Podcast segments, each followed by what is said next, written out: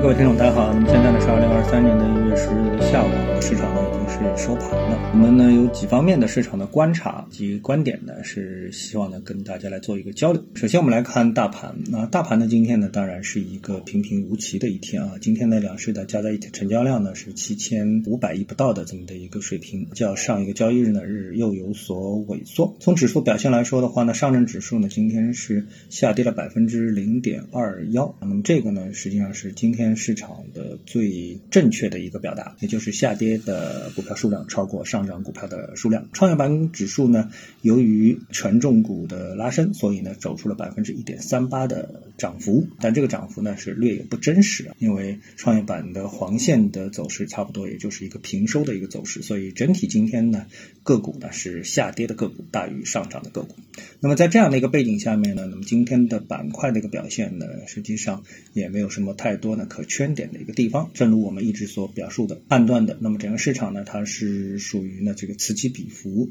在缺乏赛道板块拉升的情况下面，大盘要走出快速上升的行情呢，这一点是难度比较大的。但是呢，整体呢，市场呢受疫情后经济复苏的这么的一个乐观的一个预期的一个影响，同时呢，市场呢又没有超预期的利空，那么所以呢，市场呢缓步的上行啊，这个是呢我们所能够预期的。呃，目前的市场呢，逐步的呢又已经。到了三千一百六十九点的这么的一个位置，从这个指数的运行来看的话呢，可以说呢是缓慢的一个上行的一个态势啊，走的虽然慢，但是呢也不能说是不坚定，这就是我们目前大盘的一个情况。那么我们接下来呢再来研究一下呢其他的市场的一个信息给我们的一个影响。我们都知道最近呢大家都特别的关注巴菲特，对吧？这里呢有一个比较大的啊，在美股市场上啊有一个叫米勒的。呃，号称是连续十五年战胜标普的传奇价值投资者，叫比尔·米勒。他呢，对这个特斯拉以及特斯拉所在的新能源汽车行业呢，是表示了他的一个看法。那么他说呢，他正在做空特斯拉，而且呢，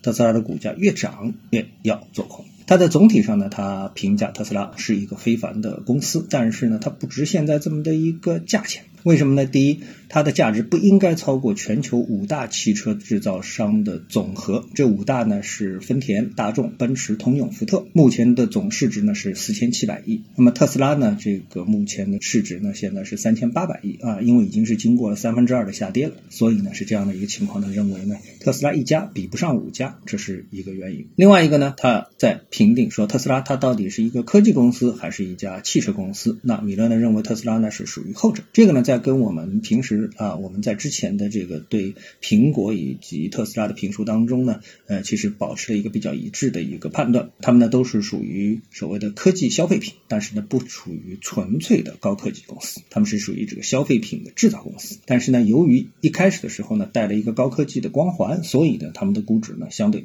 要比别人高很多很多。啊，这样来算的话呢，所以呢，他认为特斯拉它的这个市盈率啊，要比现在的汽车公司要多得多。这一点啊是非常不合理的，因为他认为它就是一家汽车公司。特斯拉和其他科技股之间的区别在于呢，它兜售的是一个糟糕透顶的生意。为什么说这个糟糕透顶指的是什么生意呢？就是全球汽车工业是一个糟糕的行业，产能太大，而且呢资本回报率呢很低。那么对于特斯拉来说呢，它正在与一股糟糕的这个潮流啊。在做斗争，所以呢，从这些角度来说的话呢，这个总体上汽车行业它不是一个特别好的行业，或者说按米勒的说法呢，是一个糟糕透顶的行业。那么从这个角度啊来看的话呢，那么也许呢，能够给我们啊看待整个的新能源车行业以及这个新能源车行业里面的这些公司啊，有一个偏空的借鉴。好，那么这是关于汽车行业。那么还有一个呢，再来看一个消息，这个消息呢是涉及到了辉瑞的特效药。那辉瑞的这个新冠特效药呢，辉瑞的 CEO 说，最快未来三到四个月，这个特效药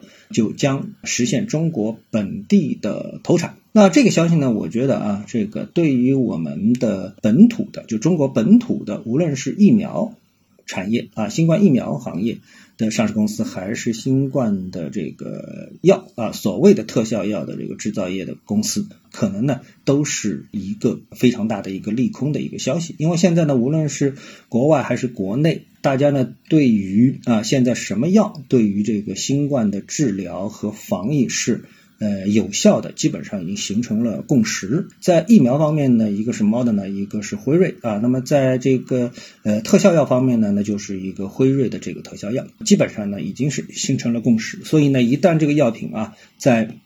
中国批量生产、授权批量生产的话，那对于本土的这个留给本土啊这两个行业，就是疫苗和药物的这两个行业，跟新冠有关的行业，留给他们的时间呢，可以说是不多了。啊，好，那最后呢，我们再来谈一个消息。那么这个消息呢，是可能很多人呢都没有注意到啊，就是瑞士央行它在去年啊是巨亏了一千四百三十亿美元，是百年历史上最大的亏损。那么看上去呢，这个亏损是非常的厉害啊，但是呢，放在它的一个投资规模上面呢，似乎呢又不是特别厉害。这个瑞士央行啊，它积极的投资于股债汇这个市场，它的这个二零二二年的亏损中，约有一千三百一十亿瑞郎呢是来源于外汇。市场，他购买了超过八千亿瑞郎的股票和债券，用于做空瑞郎。这个细节我们就不去特别要去搞清楚了，他到底怎么做的。但是呢，由于七月份对欧元升至平价以上，导致了瑞士央行在汇市的损失。这个损失呢，可以说非常之巨大。但是按比例来说，呃，一千三百一十亿瑞郎除以八千亿瑞郎的话，那么这个损失呢是在六分之一。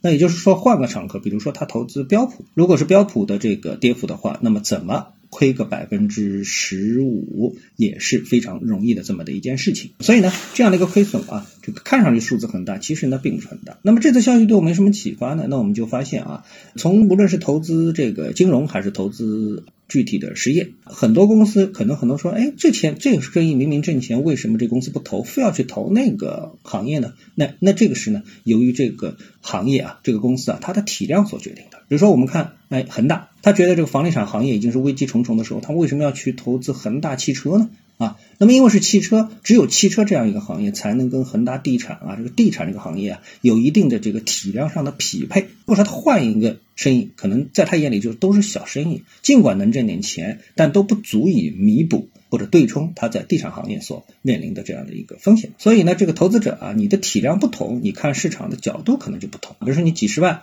到几千万。到几个亿，那你看待市场的这个眼光啊，可能就完全不一样啊。所以这个呢，我觉得对大家来评估市场的这个投资投机的机会的时候呢，也是应该说是有所借鉴。今天就和大家聊到这里，各位有什么想法或感受，欢迎在评论区一起交流。也希望各位多多点赞、转发、订阅我的频道专辑。我们下期节目再见。